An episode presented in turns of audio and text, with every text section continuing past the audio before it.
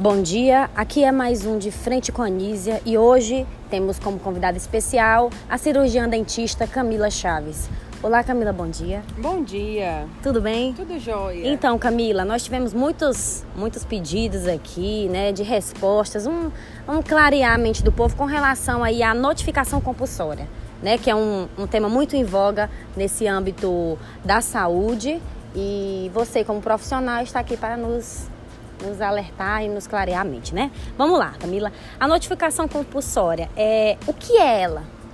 Então, a notificação compulsória, ela é uma, notifica uma comunicação sobre a ocorrência de uma determinada doença ou algum agravo à saúde constado no exercício da profissão da saúde, né, seja pelo médico, pelo cirurgião dentista, pelo enfermeiro, e que por força da lei os profissionais da saúde, eles têm a obrigação de comunicar por escrito às autoridades competentes para que sejam tomadas providências sanitárias e judiciais cabíveis é, frente a essa notificação.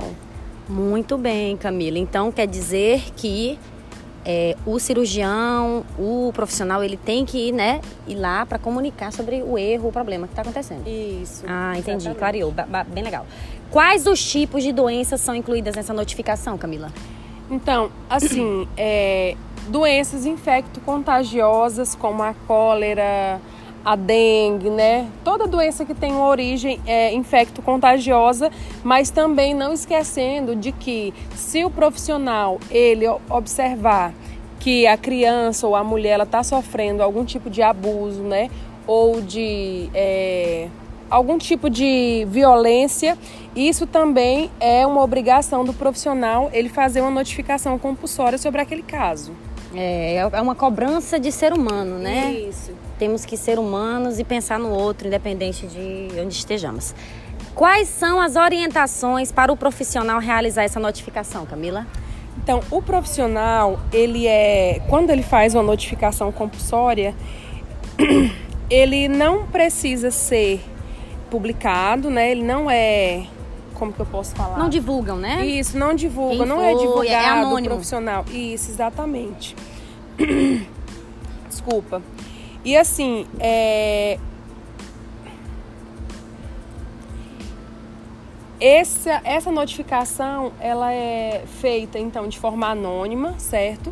O profissional ele tem que mandar por escrito para as autoridades é, o relato daquela doença infecto-contagiosa ou daquele caso onde uma criança ou um adulto está sofrendo algum tipo de violência, seja ela doméstica, né, violência física ou violência sexual.